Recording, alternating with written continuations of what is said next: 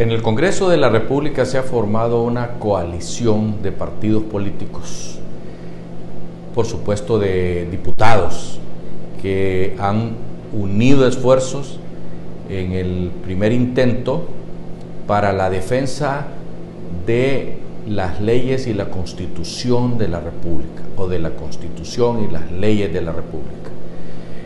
Eh, esto, por supuesto, fortalece a los que están al otro lado del grupo de, diputados de Libertad y Refundación. Es decir, ahí están Salvador de Honduras, ahí está el Partido Liberal, un buen grupo de liberales que estamos seguros que poco a poco se van a ir eh, uniendo otros de ellos, porque ya sabemos que hay un grupo de los liberales que están alineados ya con Libertad y Refundación por cuestiones de intereses políticos económicos.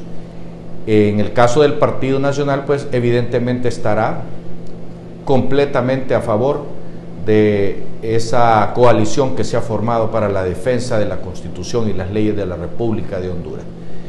Eh, es muy bueno para el país esto porque de esa manera es muy difícil que Libertad y Refundación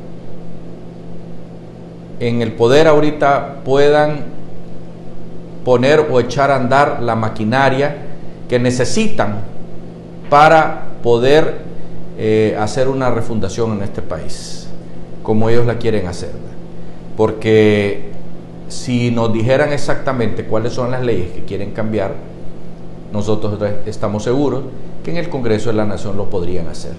Pero no, ellos llevan gato encerrado de manera tal que eh, ya puestos en una, en una constituyente, pues me pueden meter leyes lesivas al interés nacional para cambiar eh, la forma de gobierno que tenemos, que es democrática, liberal y abierta a las democracias del mundo.